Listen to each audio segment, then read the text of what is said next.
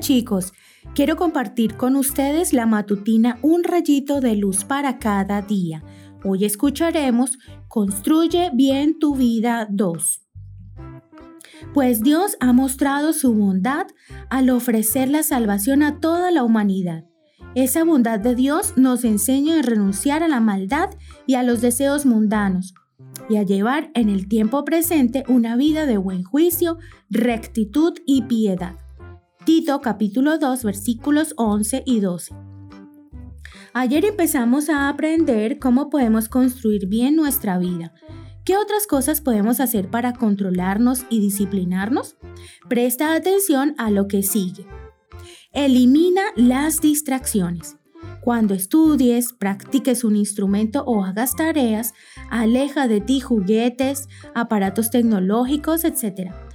Pon tu reloj y calcula el tiempo. Durante 15 minutos estarás totalmente concentrado en tus deberes.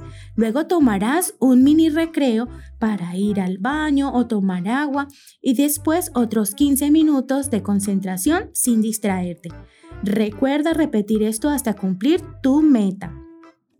Ejercita el autocontrol es un ejercicio que comienza en la mente, pensando en las consecuencias buenas que habrá en tu vida si haces lo correcto y en las malas si haces lo incorrecto. Comienza con aspectos pequeños como no molestar a tu compañero, dormir temprano. Luego puedes ir avanzando en cosas como ponerte horarios en el celular y apagarlo cuando cumpliste el tiempo o ejercitar la fuerza de voluntad no comiendo algo que sabes que es dañino aunque te apetezca mucho. Cada victoria te dará fortaleza. Ten paciencia contigo mismo. Si caes y eres débil en algo, simplemente vuelve a ponerte en pie y continúa. Sé positivo. Ve al lado bueno de las cosas. No te hagas amigo de las quejas ni del desánimo porque estos son destructivos. Ora siempre.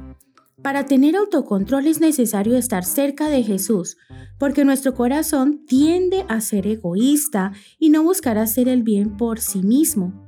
Con oración podrás ganar victorias diciendo como dijo José cuando fue tentado con la esposa de Potifar. ¿Cómo podría yo hacer algo tan malo y pecar contra Dios? Génesis 39:9. Cuanto más cerca estés de Jesús, más lo vas a amar y más sentirás su amor por ti. Eso te dará la fortaleza para ser fuerte y tener autocontrol. Que tengas un hermoso día.